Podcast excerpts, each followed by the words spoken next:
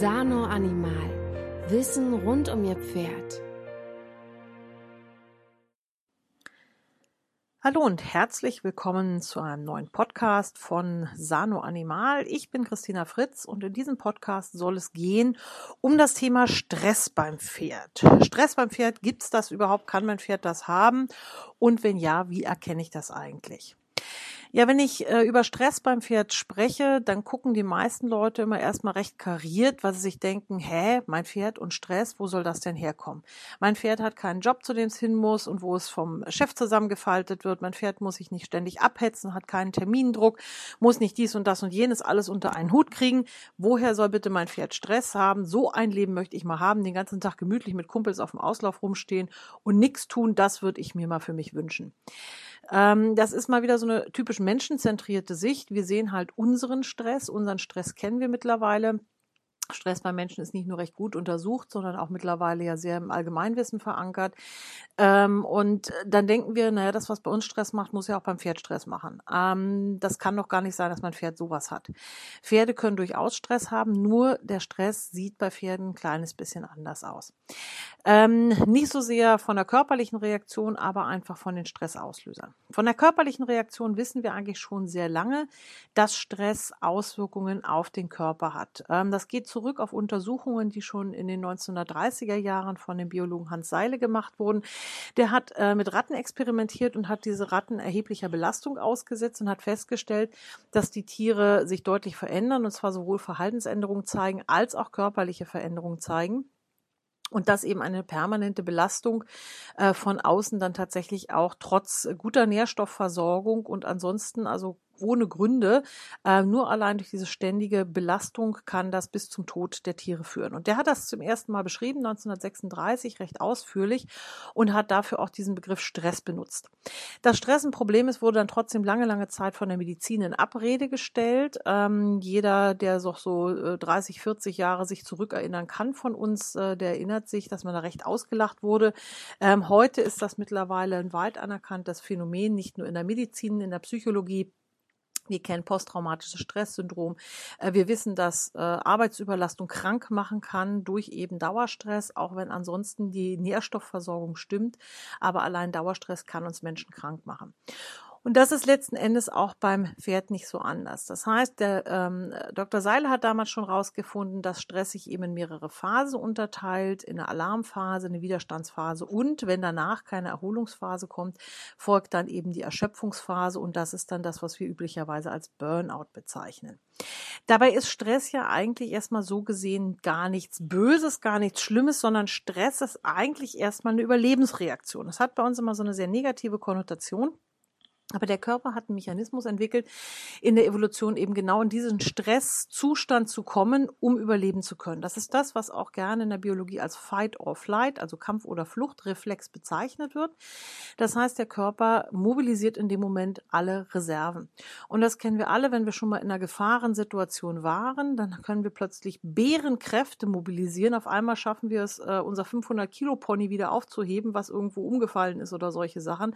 Also in Stresssituationen Situation entwickeln wir wirklich übermenschliche Kräfte und eine übermenschliche Leistungsfähigkeit, wo man sich denkt, huch, wie habe ich das denn geschafft? Das könnte ich doch sonst nie. Und das ist genau eben der Mechanismus von Stress. Stress hat ganz klar definierte ähm, metabolische Abläufe, also Veränderungen im Stoffwechsel. Das fängt an mit der Hormonausschüttung. Bei uns geht Stress hauptsächlich über die Adrenalinachse. Das ist beim Pferd nicht so. Beim Pferd geht Stress direkt über die Cortisolachse. Das heißt, es führt dazu, dass das Hormon Cortisol ausgeschüttet wird. Das stammt aus der Nebenniere, ähm, also beim Menschen genauso wie beim Pferd und wird entsprechend ausgeschüttet. Also wir können nicht nur von außen Cortison spritzen dem Pferd, sondern das Pferd kann das auch selber produzieren passieren. Und das ist genau das, was in dem Moment passiert, wo Stress ausgelöst wird. Ähm, dann wird Cortisol ausgeschüttet. Und Cortisol kennen jetzt die meisten Leute vor allem als Entzündungshemmer. Cortisol hat aber viele, viele andere Wirkungen im Körper. Diese entzündungshemmende Wirkung ist nur eine davon, denn Stress wird, äh, Cortisol wird immer dann ausgeschüttet, wenn das Pferd Stress hat. Und Stress heißt, ich bin in einer lebensgefährlichen Situation und muss da irgendwie rauskommen. Das heißt, für so ein Pferd bedeutet das in aller Regel, da ist ein Puma, der will mich fressen, ich muss jetzt davon rennen. Und um davonrennen zu können, muss ich jetzt gerade nicht verdauen, ich muss keine Nährstoffe verwerten, ich muss auch keine irgendwelchen komischen Schäden am Körper reparieren, ich muss erstmal wegrennen. Alles andere ist zweitrangig. Und das ist das, was eben Cortisol beim Pferd macht. Cortisol sorgt jetzt dafür, dass ähm, vor allem die Muskulatur stark durchblutet wird. Das heißt, die ähm, Blutgefäße in den Muskeln werden weit gestellt, sodass also möglichst viel Durchblutung in die Muskeln geht, die gut arbeiten können, das Pferd gut davonrennen kann. Das Blut muss irgendwo herkommen. Der Körper hat nicht genug Blutvolumen, um alle Organe immer gleich gut zu versorgen. Das heißt, eine Menge andere Organsysteme müssen jetzt mal auf Blutversorgung zu einem guten Teil verzichten. Dort werden die Blutgefäße eng gestellt, dass dort also wesentlich weniger Durchblutung hinkommt. Dazu gehört das ganze Verdauungssystem, also Magen-Darm-Trakt gehört dazu, die Leber gehört dazu, die Haut gehört dazu. Das sind alles Organe, die können jetzt für den Moment mal auf eine gute Blutversorgung verzichten. Die müssen mal mit Minimum auskommen, damit eben entsprechend die Muskulatur gut durchblutet wird werden kann. Außerdem ist das äh, Immunsystem sehr starker Energieverbraucher. Auch das wird mal runtergedrosselt. Es ist jetzt gerade nicht wichtig, irgendwelche Bakterien zu bekämpfen oder irgendwelche Schäden zu reparieren. All das kann warten, bis die lebensgefährliche Situation vorbei ist. Deswegen werden eben Entzündungen unterdrückt. Das Immunsystem wird gehemmt, um eben dort auch Energieverbrauch äh, auszubremsen und diese Energie der Muskulatur zur Verfügung zu stellen. Und das ist der dritte große Punkt, ähm, Energie. Ähm, der Körper kann ja jetzt nicht so wahnsinnig viel Energie aufnehmen, weil halt die Nährstoffaufnahme aus dem Darm stark reduziert ist durch diese deutlich schlechtere Durchblutung. Das heißt, der Körper muss an seine Reserven rangehen. Nun ist so eine Muskelenergiereserve relativ schnell aufgebraucht.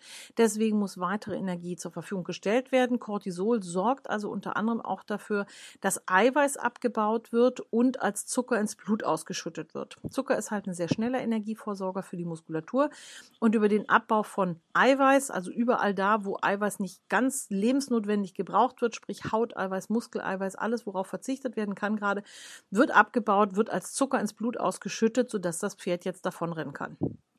Das ist eben äh, die Stressreaktion in dem Moment, wo der Stress ausgelöst wird, wo also der Puma kommt und auf das Pferd losgeht und das fressen will.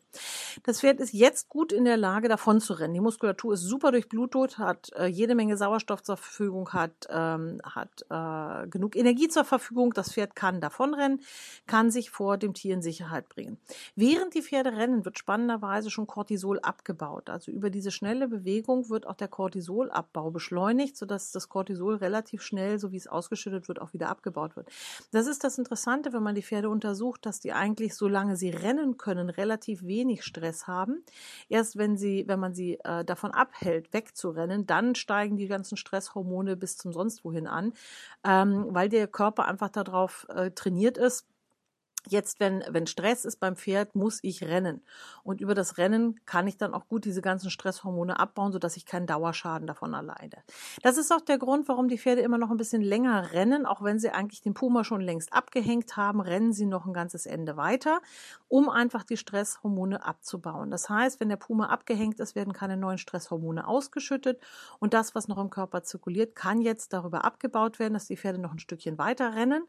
Und wenn die irgendwann stehen bleiben, dann schütteln die sich nochmal, die Nase geht runter, sie fangen wieder an zu fressen und dann sind die von ihren Stresshormonen auch tatsächlich wieder auf Null. Da hat man schon eine ganze Menge Untersuchungen zugemacht, also zum Beispiel auch bei Antilöwen, die, äh, Antilopen, die von Löwen gejagt werden und sowas. Die hat man verkabelt, ähm, hat geguckt, haben die denn Stress dabei oder nicht. Das Interessante ist, selbst wenn die Antilope in dem äh, Moment verletzt wird, zum Beispiel von so einem Löwen, ähm, hat sie in dem Moment relativ wenig Stress damit, solange sie rennen kann. Das große Problem ist bei Fluchttieren immer, wenn sie nicht rennen können. Das heißt, wenn ich sie einsperre, wenn ich eine Antilope neben einem Löwen in den äh, Käfig sperre, dann kommt der Löwe zwar nicht ran an die Antilope, aber die Antilope hat einen wahnsinnigen Stress durch den Löwen in der unmittelbaren Umgebung und weil sie nicht davonrennen kann, weil sie sich nicht aus dieser Gefahrensituation in Sicherheit bringen kann. Da können wir eine Menge daraus lernen, auch was unser Fluchttier angeht, dass Bewegung nämlich ganz, ganz wichtig ist ähm, für den Stressabbau wenn der Stress äh, ab, nicht abgebaut werden kann, dann wird er zum Dauerstress. Und Dauerstress, und das hat schon eben der Hans Seiler herausgefunden, Dauerstress ist das Problem. Mit Kurzzeitstress kommt der Körper sehr gut klar. Kurzzeitstress führt halt ganz normal zur Alarmphase, führt zur kurzen Widerstandsphase und danach wieder zur Erholungsphase. Alarmphase heißt immer, die Hormone werden ausgeschüttet, geschüttet, der Körper äh, stellt sich quasi auf den Stress ein ähm, erhöhte Aufmerksamkeit, erhöhter Puls, erhöhte Atmung, äh, die äh, äh, Durchblutung der Muskulatur wird hochgedreht. Das heißt, der Körper ist jetzt bereit, davon zu rennen. Und äh, nun ist es ja so, dass so ein Raubtier nicht einfach so auf so ein Pferd draufspringt und sagt, hurra, da bin ich, sondern die Raubtiere beobachten das Pferd oder die Gruppe eine ganze Weile, bis sie dann tatsächlich sich für den Angriff entscheiden. Das heißt, die Pferde sind davor schon in der Alarmphase und in dem Moment, wo jetzt der Puma angreift oder das Wolfsrudel, dann ähm, rennen sie überhaupt erst los. Und dann können sie das auch relativ gut eine ganze Weile durchhalten. Das ist die sogenannte Widerstandsphase. Der Körper ist ganz gut organisiert gegen den Stress. Auch wenn so ein Puma zwei Tage lang um eine Pferdegruppe rumschleicht, erreicht, dann sind die in der Widerstandsphase. Das heißt, die können äh, jederzeit können die lossprinten und können damit sofort reagieren auf dieses Gefahrenmoment. Und dann sollte eben, wenn der Puma abgehängt ist und das Pferd kann wieder zur Ruhe kommen, sollte die Erholungsphase äh, kommen. Erholungsphase heißt, die Stresshormone sind weg, die Durchblutung geht wieder zurück in die inneren Organe, in die Haut, das Immunsystem springt wieder an, der Körper kann wieder anfangen zu verdauen, Nährstoffe aufnehmen und Energien wieder äh, einlagern. Das heißt, Stress führt immer zu einem sogenannten katabolen Stoffwechsel. Stress heißt immer, wir treiben Raubbau an den Reserven, an der eingelagerten Energie, die wir haben, an allem, was wir wir an, an Reserven äh, in guten Zeiten aufgebaut haben. Das ist eben der katabole Stoffwechsel. Und wenn der Stress vorbei ist, geht der Körper wieder in den sogenannten anabolen Stoffwechsel, den aufbauenden Stoffwechsel. Dann kann er also diese äh, verbrauchten Reserven wieder auffüllen und äh, kann sich wieder regenerieren, kann Schäden reparieren, kann alles wieder in Ordnung bringen. Solange das in einem vernünftigen äh, Wechsel und Gleichgewicht steht, kommt der Körper also mit solchen kurzen Stressphasen ganz gut klar.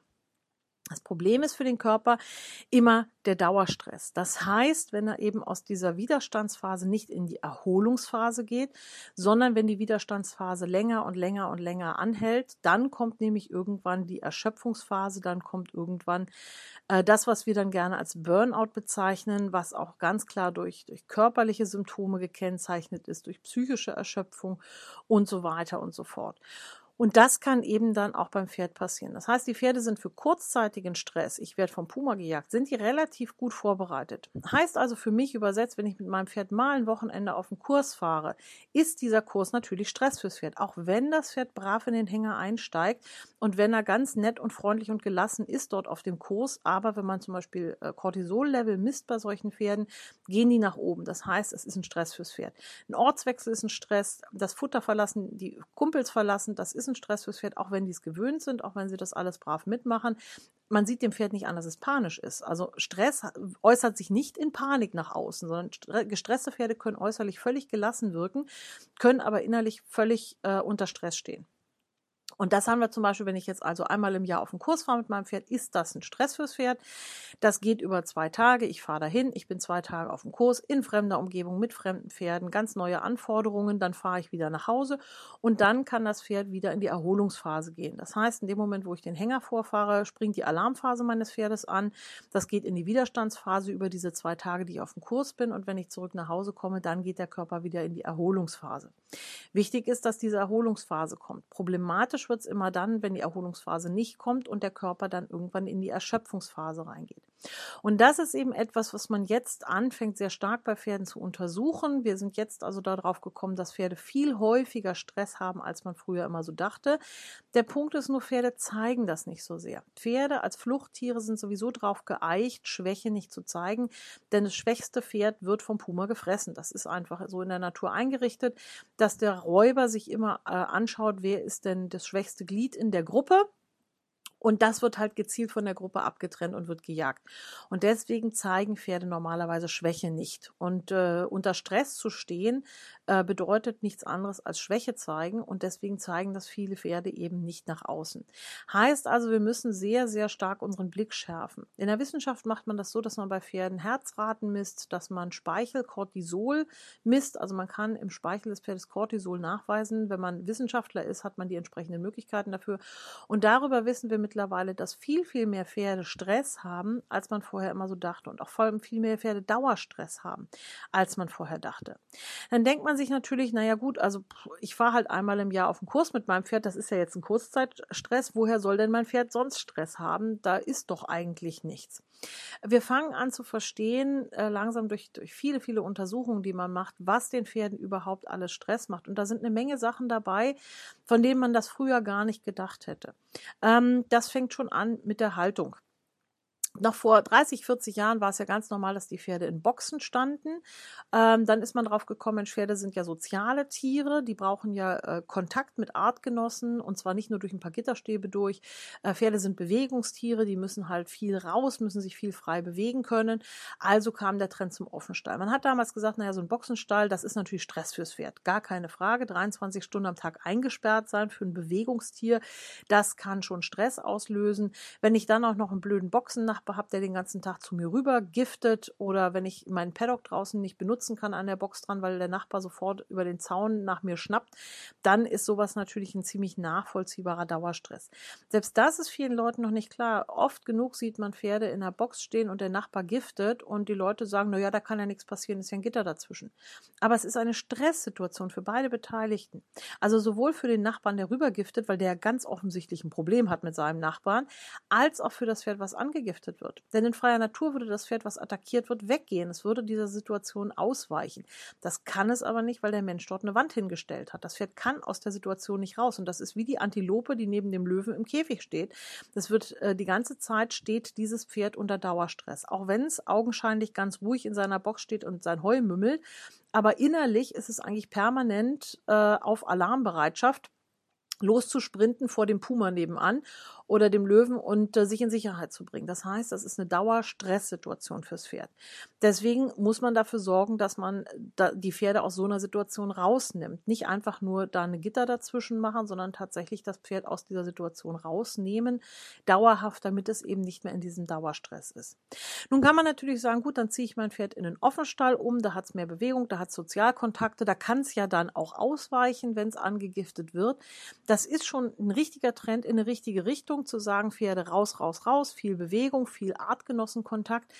Aber wir dürfen dabei nie vergessen, dass unsere Offenställe eben keine gewachsenen Herden sind. Das ist nicht wie in freier Wildbahn, wo so eine Wildpferdeherde eine gewachsene Familie ist, sondern was wir machen, ist, dass wir wildfremde Pferde zusammenstecken in eine Gruppe und die müssen sich halt irgendwie vertragen. Das ist so wie wenn ich wildfremde Menschen äh, nehme und stecke die in eine WG, in eine Fünf-Zimmer-Wohnung und sage, da müsst ihr euch aber jetzt zu zehn vertragen drin. Irgendwie müsst ihr das hinbekommen. Das kann gut funktionieren, das kann aber auch fürchterlich in die Hose gehen. Und genau so sehen wir das halt auch in sehr, sehr vielen Offenstellen. In ganz vielen Offenstellen stehen viel zu viele Pferde für das, was wir an Platzangebot haben. Auch da gibt es mittlerweile Untersuchungen zu, die zeigen, je größer das Platzangebot, umso weniger Stress bei den Pferden. Und man sieht oft Ställe, die waren eigentlich ursprünglich mal für zehn Pferde konzipiert und mittlerweile stehen da 20 drin. So immer nach dem Motto, naja, das ist ein Offenstall, ob da einer mehr oder weniger drauf, äh, drin steht, kommt ja nicht so drauf an. Und dann kommt noch ein Pferd und noch ein Pferd und noch ein Pferd und dann haben wir viel zu viele Pferde auf viel zu engem Raum stehen, die sich eben nicht adäquat adäquat ausweichen können, die nicht mehr adäquat Schlafplätze haben. Auch das ist ein ganz, ganz wichtiger Punkt. Und dann haben wir Stress bei den Pferden. Und das ist einer der Gründe, warum bei vielen Pferden stressbedingte Symptome im Sommer weggehen, weil die Pferde dann auf die Weide gehen, die können sich endlich mal richtig ausweichen, die können sich aus dem Weg gehen und schon haben sie weniger Stress. Und kaum werden im Herbst dann die Weiden wieder zugemacht, zack, gehen die Probleme wieder los. Eins der Hauptprobleme, was viele kennen, Kotwasser. Kotwasser wissen wir noch nicht allzu viel drüber, weil es noch nicht sehr viel Forschung dazu gibt. Aber wir wissen, einer der möglichen Auslöser für Kotwasser ist Stress. Warum haben viele Pferde im Winter Kotwasser und im Sommer nicht? Das hat ganz oft was mit zu engen Haltungsbedingungen im Winter zu tun, äh, wo sich die Pferde einfach nicht ausweichen können. Auch die Schlafplätze sind oft viel zu klein für die Pferde, ähm, viel zu wenig äh, Platz äh, pro Pferd. Äh, das sorgt eben auch dafür, dass sich die Pferde nicht ausreichend hinlegen. Und ja, Pferde können im Stehen dösen, sie können aber nicht schlafen. Das heißt, für den wirklichen Tiefschlaf müssen sich auch Pferde hinlegen. Pferde können als Fluchttiere Schlafmangel länger kompensieren als Menschen. Also Menschen gehen so nach drei durchwachten Nächten, also wenn man sie drei Tage und Nächte durchgehend wach äh, hält, dann sind sie am Ende mit allem, dann geht gar nichts mehr. Bei Pferden geht das länger, dadurch, dass sie eben im Stehen dösen können, können sie das ein bisschen länger durchhalten, aber so nach spätestens zwei Wochen muss sich ein Pferd zum Schlafen hinlegen. Die schlafen nicht so lange im Liegen wie wir, die haben kürzere Schlafzeiten, aber so ein Pferd braucht irgendwas zwischen ein und drei Stunden wirkliche Tiefschlafphase, wo sie es hinlegt, alle Viere von sich. Ob das jetzt mitten am Tag ist oder mitten in der der Nacht, das ist völlig egal, aber innerhalb von 24 Stunden braucht das Pferd diese Tiefschlafphase, um sich zu erholen. Um sich wieder regenerieren zu können. Und das geht nur, wenn das Pferd auch die Möglichkeit hat, sich hinzulegen. Wenn ich einen befestigten Auslauf habe, mögen sich die meisten Pferde dort schon nicht richtig zum Schlafen hinlegen. Wenn ich jetzt keine Einstreu habe in meinem Offenstall, sondern nur irgendwelche Gummimatten, gibt es ganz viele Pferde, die sich da nicht hinlegen. Das glauben die Leute immer nicht. Aber ich empfehle dann immer eine Kamera im Stall zu installieren. Es gibt mittlerweile ganz gute Überwachungskameras, die auch mit Batterie funktionieren, ähm, wo man dann einfach mal beobachten kann, welche Pferde legen sich wirklich hin und welche nicht. Und dann stellt man fest, jo, es gibt dieselben zwei, drei Pferde, die legen sich da immer hin, aber es gibt auch dieselben zwei, drei Pferde, die legen sich nie hin. Und das sind dann die, die irgendwann das entwickeln, was man als Narkolepsie bezeichnet. Das heißt, die brechen beim Dösen zusammen, knallen dann teilweise auf die äh, Fesselköpfe, knallen auf die Karpalgelenke, weil die einfach beim Dösen in Tiefschlaf fallen vor lauter Erschöpfung. Das ist keine Narkolepsie, das weiß man mittlerweile. Echte Narkolepsie gibt es nicht beim Pferd, ähm, aber es gibt eben diesen Schlafmangel. Und da muss ich dafür sorgen, dass die Pferde ausreichend Schlafplätze haben. Nun sagt man im Offenstall, dass immer 10 Quadratmeter Liegefläche pro Pferd zur Verfügung stehen müssen. Wenn man sich viele Offenställe ein anguckt, stellt man fest, dass das oft nur die Hälfte ist für die Anzahl von Pferden. Und dass dann die Ställe teilweise auch noch so konstruiert sind, dass sich dann ein Ranghoher in den Eingang legt und die anderen kommen gar nicht mehr rein. Das heißt, auch die Konstruktion des Offenstalls macht eine Menge aus, wie viele Pferde sich da wirklich hinlegen können und wie viele nicht.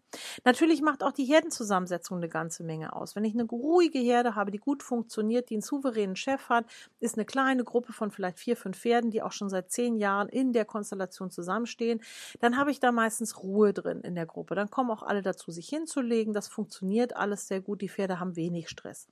Habe ich aber große Gruppen, wo ich auch ein ständiges Kommen und Gehen habe. Ne? Wenn man so einen Offenstall mit 20, 30 Pferden hat, hat, dass allein die statistische Wahrscheinlichkeit, dass äh, alle paar Monate einer auszieht und neuer einzieht, nun mal sehr, sehr groß. Das heißt, die Pferde sind ständig damit beschäftigt, sich neu zu sortieren. Es kommt wieder ein neues Pferd rein, es zieht wieder einer aus. Auch der Auszug von einem Pferd ist Stress für die Gruppe, weil die sich wieder neu finden, neu sortieren müssen. Gerade wenn ranghohe Pferde gehen, ist das ein wahnsinniger Stress für die Gruppe. Es kann sein, dass der Auszug vom Herdenchef mir die komplette Sozialstruktur schreddert in der Gruppe und plötzlich die Pferde sich nicht mehr hinlegen, nicht mehr zur Ruhe kommen und unter Dauerstress stehen. Auch das wird oft viel zu wenig beachtet in solchen Gruppenzusammensetzungen. Ich brauche einen souveränen Chef. Ich brauche keinen äh, Diktator da oben, der die anderen verprügelt, wenn es dann immer heißt, ja, meiner ist ja Chef in der Gruppe, der treibt ja auch die anderen von der Raufe weg. Entschuldigung, dann ist es kein Chef, dann ist es ein Diktator. Ein guter, souveräner Herdenchef achtet darauf, dass alle Pferde ihr Futter bekommen, der achtet darauf, dass alle Pferde auch ihre Schlafzeiten haben und der jagt nicht die anderen von ihren Fress- oder Schlafplätzen weg. Das ist kein Herdenchef. Das ist Schulhofmobbing, was da passiert. Und Mobbing sehen wir leider an sehr, sehr vielen Offenstallgruppen Gruppen, denn da herrscht so ein bisschen das Recht des Stärkeren. Dadurch, dass es keinen Einfluss von außen gibt, können sich halt die Bullies durchsetzen, die können sich dann nach oben boxen und die Schwächeren, die Introvertierten, die kommen unter die Räder, die landen irgendwo ganz unten. Die kommen nicht mehr ans Futter ran, die kommen nicht mehr äh, zum Schlafen und das ist Stress in der Gruppe. Und zwar sowohl Stress für die rangniedrigen Pferde, die dauernd weggejagt werden, als auch für den ranghohen, weil wie jeder Diktator steht so ein Pferd natürlich dauernd unter Druck, weil es Angst hat, ein Messer in den Rücken zu kriegen. Das heißt, die stehen auch unter Stress, sich permanent in dieser Diktatorfunktion behaupten zu müssen und in dieser Position zu bleiben. Also auch ein ranghoher Platz kann Stress sein fürs Pferd. Das wird ganz oft äh, unterschätzt. Und Mobbing in der Gruppe ist immer ein Problem, gerade bei gemischten Gruppen, wenn wir also gemischte Rassen da drin stehen haben, die halt alle eine etwas unterschiedliche Körpersprache sprechen und äh, dadurch einfach Missverständnisse haben. Äh, wenn wir Männlein, Weiblein gemischt haben, also Stuten-Wallach-Gruppen gemischt haben, gibt das auch Kommunikationsprobleme, weil Stuten ein ganz anderes Verhalten haben als Wallache. All das kann Stress machen. Das in Kombination vielleicht noch mit einem fehlenden souveränen Chef, äh, der vielleicht auch noch nicht mal einen vernünftigen Vize dazu hat, ähm, da hat die ganze Gruppe Stress. Das wird dann noch gefördert, wenn eben zu wenig Schlafplätze zur Verfügung stehen und wenn zu wenig Futter gefütter, äh, gegeben wird. Also Futtermangel, Rauffuttermangel ist ein wahnsinniger Stressfaktor für Pferde. Die bei vielen Stellen immer noch so verbreitete Fütterung von Heu in Mahlzeiten, morgens, mittags, abends, ist purer Stress für die Pferde. Denn wenn normalerweise in freier Natur das Futter alle ist, dann zieht die Gruppe weiter irgendwo hin, wo wieder Futter ist. Und sei es, dass sie dann da steht im kniehohen Gras und vor sich hin döst, aber sie haben Futter zur Verfügung. Und kein Futter haben ist für Pferde ein wahnsinniger Stress. Das heißt, wenn ich die Raufe immer leer laufen lasse und dann halt zwei, drei Stunden später komme und dann wieder die Raufe nachfülle, kann man natürlich immer argumentieren, ja, ist ja nicht mehr als vier Stunden Rauffutterpause. Ja, das stimmt grundsätzlich, aber es ist Stress für die Pferde, weil sie einfach eine Zeit lang kein Futter zur Verfügung haben. Und das ist ja schon der Stressfaktor für Pferde. Also einfach nur kein Futter haben, ist schon Stress für Pferde. Stellt euch mal vor, die ganzen Supermärkte würden mal für 24 Stunden zumachen und würden dann sagen, gut, jetzt haben wir fünf Stunden offen und dann sind sie wieder 24 Stunden zu.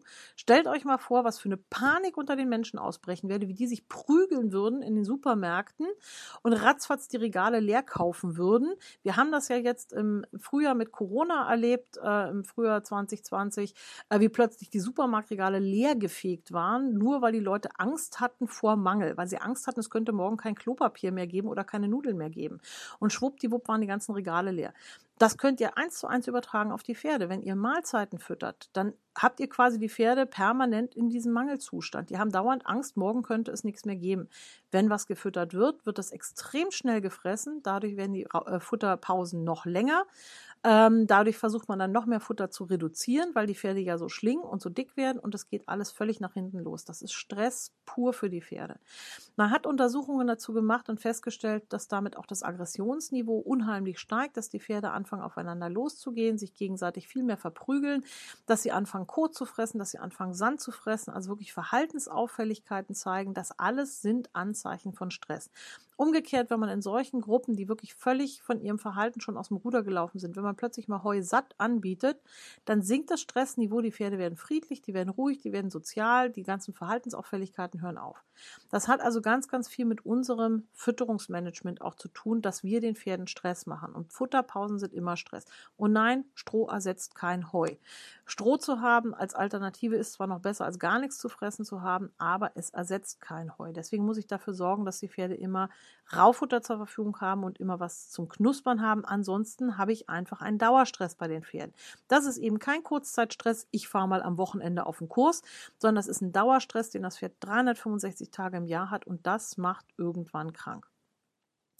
Also aus Haltung, Fütterung heraus haben wir eine ganz, ganz äh, Menge Punkte, wo die Pferde Stress haben können. Da muss man also wirklich mit einem sehr offenen, sehr kritischen Auge rangehen. Nur weil mein Pferd jetzt im Offenstall steht, ist die Welt eben nicht in Ordnung. Es wäre schön, wenn es so wäre. Sondern ich muss mir sehr genau angucken, passt das für mein Pferd in seiner Situation. Das kann sein, der letzte Offenstall war super, äh, weil es eine kleine Gruppe war, sehr sozial, mein Pferd war gut aufgehoben. Jetzt bin ich umgezogen in einen anderen Stall und auf einmal funktioniert es überhaupt nicht, weil die Gruppe zu groß ist, weil die Fläche zu klein ist, weil das Fütterungsmanagement anders ist äh, oder, oder, oder. Da gibt es also viele Gründe, warum dieser Offenstall für mein Pferd nicht passen kann, während der letzte super war. Da muss ich halt mir eine äh, Alternative überlegen, dann muss ich halt den Stall wechseln und da wieder irgendwo hingehen, wo es für mein Pferd besser ist. Da muss man also immer schauen, dass das Ganze pferdegerecht ist. Habe ich einen Senior, den ich nicht mehr gut fressen kann, der auch nicht mehr schnell wegkommt, der wird sich in der großen unruhigen Gruppe nicht hinlegen. Da hat er einfach einen Stress, der hat Angst, dass er nicht schnell genug wegkommt, wenn da ein Rang hoher kommt und ihn wegscheuchen will. Der wird nicht zum Schlafen kommen. Den muss ich rausnehmen aus der Gruppe und muss den halt zeitweise ähm, separieren, damit er überhaupt zum Schlafen kommt und in Ruhe zum Fressen kommt. Also da können wir ganz viel Stress aus dem System rausnehmen. Und es gibt natürlich noch einen dritten großen Bereich, den wir nicht so gerne angucken, weil wir uns da auch ein bisschen an die eigene Nase fassen müssen. Und das ist der ganze Themenkomplex reiterliche Überforderung. Natürlich haben wir uns unser Pferd zugelegt, weil wir ja bestimmte Ideen haben, was wir mit dem Pferd machen wollen. Wir haben uns das Pferd mit der super tippitoppi Dressurabstammung gekauft und wollen gerne damit Turniere gehen. Das ist ja unser Plan, den wir haben.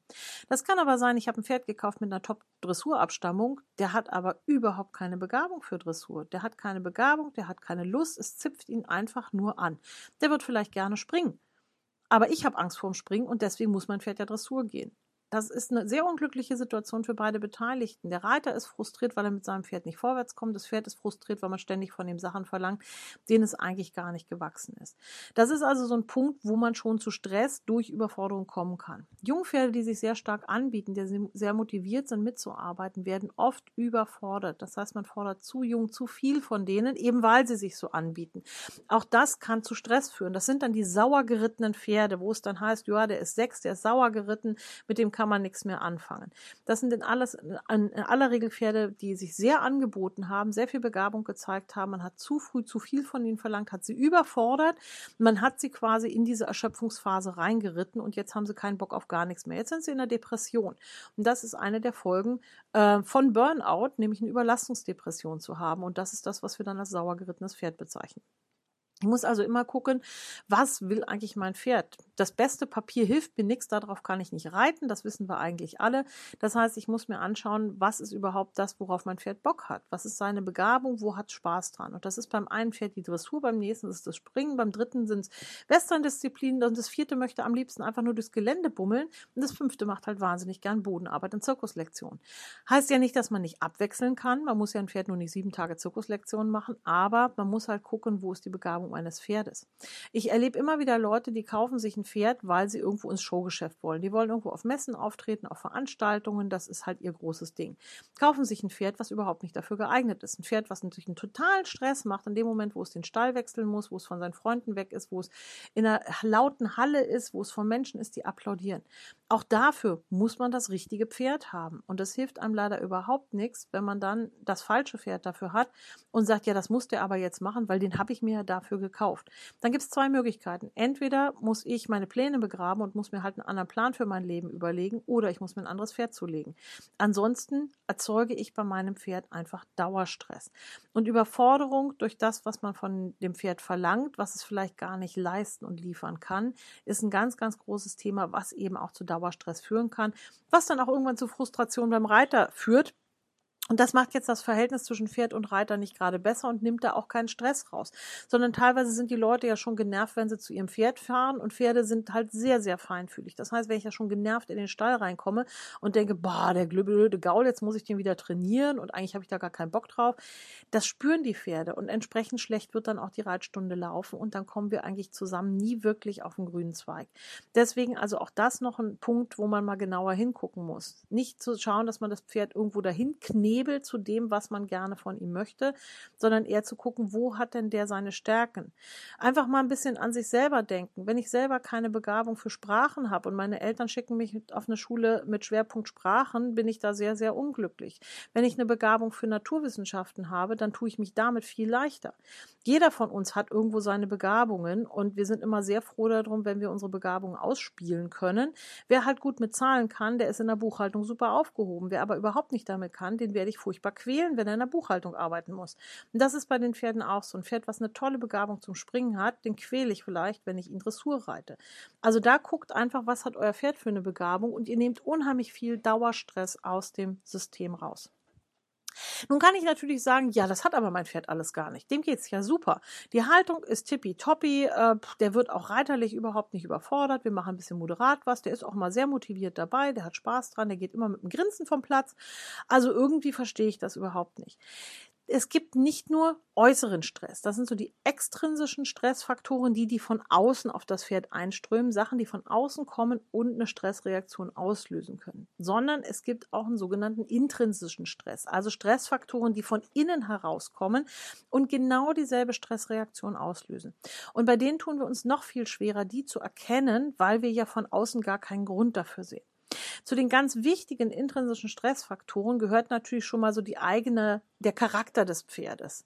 Wir wissen, es gibt Pferde, die sind so die Stoiker, die bringt so leicht nichts aus der Ruhe. Und es gibt so die Hypersensiblen, die bei allem gleich in die Luft gehen. Ne? So der eine ist der, der Haflinger vom alten Schlag, so der ganz ruhige Fels in der Brandung und das andere ist so der etwas hysterische Araber. Ja, ich weiß, es gibt auch hysterische Haflinge und es gibt ruhige Araber. Aber ihr wisst, was ich meine. Es gibt halt die Pferde, die machen sich selber Stress. Das sind so die Kandidaten, die guckt man an und denkt, es gibt doch gar keinen Grund. Warum regst du dich denn jetzt auf? Also es gibt Pferde, die einfach charakterlich sehr, sehr hoch drehen. Da ist es natürlich schwierig, äh, die aus diesem Stress wirklich komplett rauszuholen. Den Pferden hilft oft sehr, wenn man ihnen Routine gibt, äh, wenn man ihnen Ruhe gibt und nicht auch noch zusätzliche Stressfaktoren mit dazu macht. Aber wenn man halt so ein Psychal hat im Stall, dann wird's immer schon ein bisschen schwierig. Die leiden dann oft auch unter dem nächsten intrinsischen Stressfaktor, nämlich unter Magengeschwüren. Magengeschwüre sind ja auch so ein Thema, was so seit etwas über zehn Jahren so richtig im äh, Bewusstsein der Öffentlichkeit äh, angekommen ist, dass wir bei viel mehr Magengeschwür Pferden Magengeschwüre haben, als man früher immer dachte. Ähm, ist ein großes Thema und Magengeschwüre sind schmerzhaft. Das Blöde ist, wir sehen es den Pferden nach außen nicht an. Das heißt, Pferde können Schmerzen sehr gut verstecken. Früher hat man immer gedacht, gedacht, na, wenn der ein Magengeschwür hätte, müsste der ja Kolikanzeichen zeigen. Das machen die aber nicht. Kolik ist Kolik, Magengeschwüre sind Magengeschwüre. Das heißt, viele Pferde haben zwar Magengeschwüre, zeigen es aber gar nicht so nach außen. Ähm, durch diese ständigen Schmerzen ähm, wird aber Stress ausgelöst und diese Stressreaktion wiederum führt dazu, dass das Pferd verstärkt Magengeschwüre kriegt. Also Stress kann Magengeschwüre auslösen und Magengeschwüre wiederum lösen Stress aus. Und das ist ein ziemlich blöder Teufelskreis, aus dem die Pferde oft nicht so leicht rauskommen. Und gerade so diese kleinen Psychal, die sich selber den Stress machen, sind in aller Regel auch so Magengeschwürkandidaten. Aber auch der Stoiker, der alles gelassen hinnimmt, kann ein Magengeschwür haben. Es gibt nämlich äh, Pferde, die alles regelrecht in sich reinfressen. Und das ist bei Menschen ganz genauso. Es gibt die Leute, wo man von außen immer denkt, na, denen bringt ja nichts aus der Ruhe. Und wenn man sich mit den Leuten aber mal unterhält, stellt man fest, die sind eigentlich total gestresst, die zeigen es nur nicht nach außen. Die gehen halt nicht in die Luft, die werden nicht hektisch, nicht fahrig, fahrig oder laut, sondern die werden immer ruhiger. Je mehr die unter Stress stehen, umso mehr kehren die sich nach innen. Und das gibt es auch bei den Pferden. Es gibt halt auch da die Introvertierten, denen ich das nach außen nicht ansehe. Die sind immer nett und immer ruhig, aber die haben eigentlich innerlich einen wahnsinnigen Stress und können dann halt auch wiederum Magengeschwüre haben. Auch unterschwellige Hufrehe kann Dauerschmerzen auslösen. Also immer wenn wir über Dauerschmerzen reden, reden wir auch über Stress beim Pferd. Ähm, unterschwellige Hufrehe haben wir auch bei vielen Pferden. Äh, fühliges Laufen, die Pferde, die nach dem Ausschneiden immer erstmal laufen, als, als würden sie auf rohen Eiern laufen, weil alles irgendwie Auer ist. Ähm, die schon bei kleinsten Veränderungen irgendwo an der Hufbalance sofort lahm gehen und sagen, aua, aua, ich kann nicht. Ganz, ganz oft ist das äh, eigentlich darunter eine, eine, äh, eine schwelende Hufrehe, die aber nie so stark aus ausbricht, dass man sie wirklich mit Hufrehe äh, in Verbindung bringt, sondern das ist halt immer das, ne, der hat halt eine dünne Sohle, der ist halt ein bisschen fühlig. Ja, ist aber eigentlich eine unterschwellige Hufrehe. Das heißt, der hat permanentes Auer in den Füßen und permanentes Auer macht einfach Stress beim Pferd. Auch Arthrose gehört natürlich dazu. Nun kann ich die bei einem alten Pferd nicht vermeiden. Gegen eine Hufrehe kann ich was tun, gegen Magengeschwüre kann ich was tun. Gegen Arthrose kann ich zwar auch was tun, aber nur symptomatisch. Aber auch das ist gerade bei älteren Pferden mit einer der Gründe, warum die oft Dauerstress haben und Dauerstress dann eben auch irgendwann zu Symptomen führen können. Wenn Dauerstress übrigens über viele, viele Jahre besteht, sehen wir irgendwann eine Symptom, äh, ein Symptombild, das wir als Cushing bezeichnen. Das Symptombild Cushing heißt nichts anderes als ein dauerhaft zu hoher Cortisolspiegel. Und das muss nicht mit einem Hypophysentumor zusammenhängen, sondern ihr seht ja, es gibt jetzt viele Gründe, warum ein Pferd einen dauerhaft hohen Cortisolspiegel haben kann, weil das Pferd einfach über Jahre unter Dauerstress gestanden hat. Und irgendwann kann der Körper das nicht mehr kompensieren und dann sehen wir Cushing-Symptome. Und deswegen sollte man eben frühzeitig gegensteuern und schauen, dass man das Pferd aus dem Dauerstress rausholt, bevor man irgendwann da ein Pferd stehen hat, wo es dann heißt, ja, der hat jetzt ein Cushing, da muss jetzt Prastent geben. Nee, man hätte einfach viel früher mal schauen sollen, dass man mal Stress aus dem System nimmt. Und selbst wenn der schon an dem Punkt ist, dass er die Symptome hat, nehmt Stress aus dem System, schaut, dass mal der Cortisolspiegel wieder irgendwo in den Normalbereich kommt und siehe da, die Symptome werden besser dieses Cushing-Symptombild, was wir so viel sehen bei uns, äh, bei unseren Pferden, hat viel, viel mehr mit Dauerstress zu tun bei den Pferden als wirklich mit, ähm, mit einem echten Cushing. Also unterschwellige Hufrehe, Arthrose, diese ganzen Schmerzgeschichten, natürlich auch Rückenschmerzen, weil der Sattel nicht passt, äh, Schmerzen vom Reiten, weil mit harter Hand geritten wird und so weiter und so fort. Also alles, was in Richtung Schmerzen geht, unerkannte Hufrolle-Entzündungen, bla bla bla. Also alles, was in Richtung Schmerzen geht, das ist Dauerstress. Natürlich, wenn das Pferd jetzt mal blöden Tritt abgekriegt hat von dem anderen, hat mal einen dicken, fetten blauen Fleck. Ja, das ist mal Auer, aber nach 14 Tagen ist das auch wieder in Ordnung. Das ist ein Kurzzeitstress. Wir reden hier von Dauerschmerzen und damit Dauerstress. Die sind eigentlich das Problem. Und was viele gar nicht so wissen, ist, dass äh, auch Stoffwechselentgleisungen zu Dauerstress führen können. Das sehen wir nämlich relativ oft bei den Pferden, wenn wir die in die Stoffwechseltherapie nehmen, dass sich ganz vieles noch zusätzlich ändert. Also ganz viel Verhaltenssachen auch sich ändern äh, bei den Pferden, wenn der Stoffwechsel wieder in die Spur kommt. Und das ist wahrscheinlich, was dahinter steckt, ist halt einfach, ja, wenn mein Darm nicht richtig arbeitet, wenn ich die Nährstoffe nicht richtig gewinnen kann, wenn der ganze Stoffwechsel aus dem Ruder ist, die ganzen Entgiftungssysteme laufen nicht mehr richtig, dann bin ich das Schwächste schwächste Mitglied meiner Herde. Und das schwächste Mitglied meiner Herde wird halt aufgefressen vom Puma. Das sind ja die evolutiven Programme, die immer noch in unseren Pferden ablaufen. Und deswegen kann eben auch ähm, eine Stoffwechselentgleisung, die über längere Zeit besteht, dafür sorgen, dass die Pferde unter Dauerstress geraten, was dann blöderweise weitere Stoffwechselentgleisungen nach sich zieht bei den Pferden. In der Natur würde das relativ schnell gelöst werden, weil so ein Pferd halt gefressen wird. Bei uns wird es nicht gefressen, aber es entwickelt halt immer mehr und mehr und mehr Krankheiten und wir verstehen es überhaupt nicht, warum. Kann aber sein, weil das Pferd einfach einen Dauerstress hat aufgrund von Stoffwechselstörungen, aufgrund von äh, Dysbiosen, also Fehlgärungsprozessen äh, im Darm. Deswegen, also ihr merkt, es gibt viele Ursachen, warum ein Pferd ähm, Stress haben kann, auch wenn es nicht ins Büro fahren muss zum Arbeiten. Ähm, trotzdem gibt es viele mögliche Stressursachen bei den Pferden, äußere genauso wie innere. Und deswegen sollte man da ruhig ein bisschen kritisch schauen, also sich kritisch angucken, Haltung, Fütterung, Bewegung, unsere großen Themen immer und immer wieder. Ähm, kann es sein, dass ich vielleicht mein Pferd äh, mit dem Training überfordere oder dass ich es unterfordere? Kann das sein, dass es Schmerzen hat? Kann es sein, dass es äh, eventuell irgendein verstecktes Gesundheitsproblem hat, was ich nicht sehe? Kann es sein, dass die Gruppenzusammensetzung nicht stimmt? Das sind oft Sachen, die sieht man nicht, wenn man zum Pferd kommt, es zack aus der Gruppe holt, reiten geht und wieder zurückstellt. Ihr seht solche Sachen oft erst dann, wenn ihr euch wirklich mal einen Tag Zeit nehmt, Ruhe nehmt, bei einigermaßen äh, freundlich warmem Wetter, sich mal wirklich einfach zwei, drei Stunden in so einen Offenstall setzen und die Pferde beobachten. Da kann man sich ein Buch mitnehmen oder äh, kann auf dem Handy daddeln. Also in der ersten halben Stunde kommen die Pferde immer mal gucken, so was machten die da, warum geht denn die hier nicht weg? Ist ja komisch. Äh, die tut doch gar nichts. Und irgendwann vergessen die aber, dass man da ist. Und dann wird es nämlich interessant. In dem Moment, wo die Pferde vergessen, dass ein Mensch da ist, seht ihr mal das Verhalten, das sie wirklich haben. Das heißt, auf einmal sieht man, oh, die kloppen sich ja. Oh, der eine wird ja dauernd gemobbt von den anderen. Der wird ja permanent in die Ecke gestellt von den anderen und kommt gar nicht wirklich äh, zum Fressen und ist gar nicht Teil der Gruppe. Ähm, ihr seht also ganz andere Verhaltensweisen auf einmal. Ihr seht, welche Pferde legen sich denn hin um die Mittagszeit und schlafen und welche Pferde legen sich nicht hin, sondern sind die ganze Zeit dabei auf und ab zu tigern.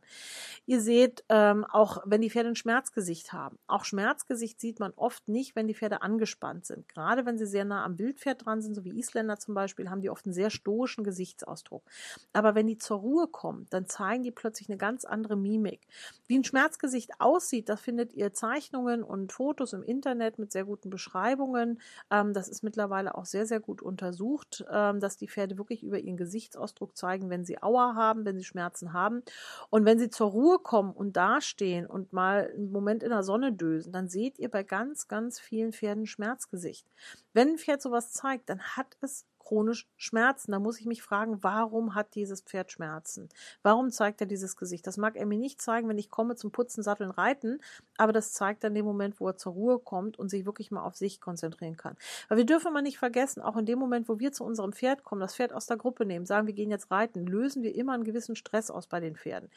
Ähm, nicht unbedingt negativ im Sinne von, oh Gott, mein Pferd wird gleich krank, aber es ist eine gewisse Stressreaktion. Der Mensch ist fürs Pferd ein Raubtier. Ich unterbreche seine gewohnte Routine. Ich nehme es aus der Gruppe raus. Ich nehme es von seinem Futter weg. Ich habe jetzt Anforderungen an das Pferd. Ich verlange Sachen von ihm. Ob das jetzt Ausreiten ist oder in der Bahn reiten, ist völlig egal. Ich verlange einfach Sachen, die das Pferd erstmal unter Stress setzen. Fürs Pferd gibt es erstmal keinen Grund, von seiner Gruppe wegzugehen und das Futter zu verlassen. Warum? Gruppe und Futter bedeuten Sicherheit fürs Pferd. Und jetzt mit einem Raubtier mitzugehen und sich vom Raubtier auf dem Rücken noch reiten zu lassen und dann irgendwo durchs Gelände zu laufen, ist fürs Pferd erstmal eine gefährliche Situation. Also aus Sicht des Pferdes wäre das etwas, was ein Wildpferd nie machen würde. Das heißt, fürs Pferd ist das eine Gefahrensituation aus der inneren Sicht heraus. Das heißt, sowas löst immer ein bisschen Stress aus.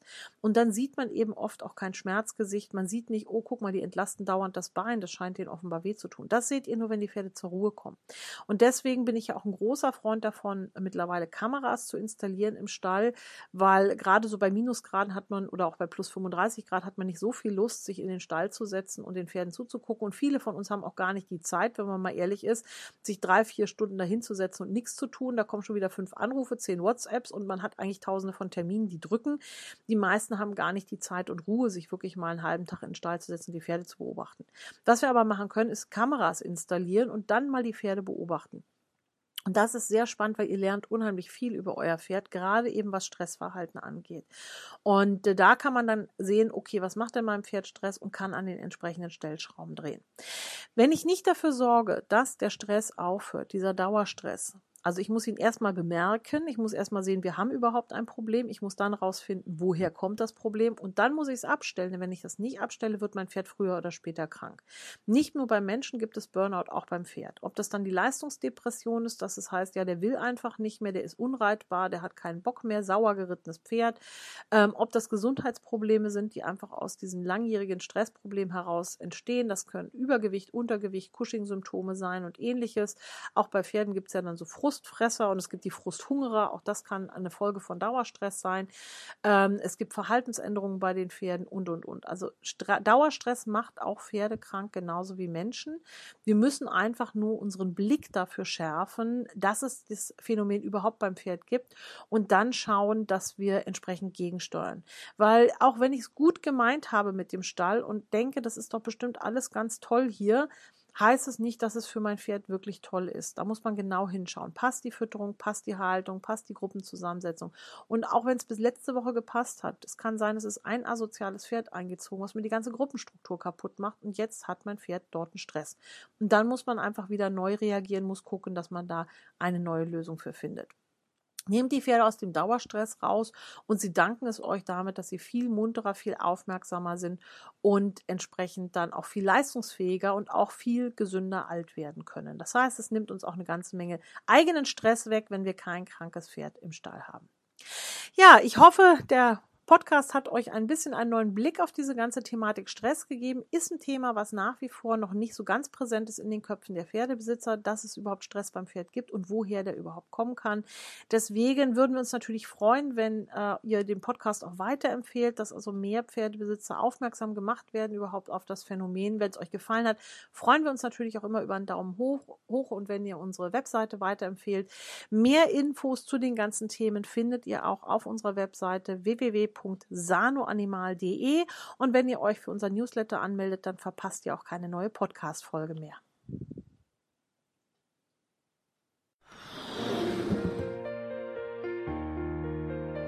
Sano Animal. Wissen rund um Ihr Pferd.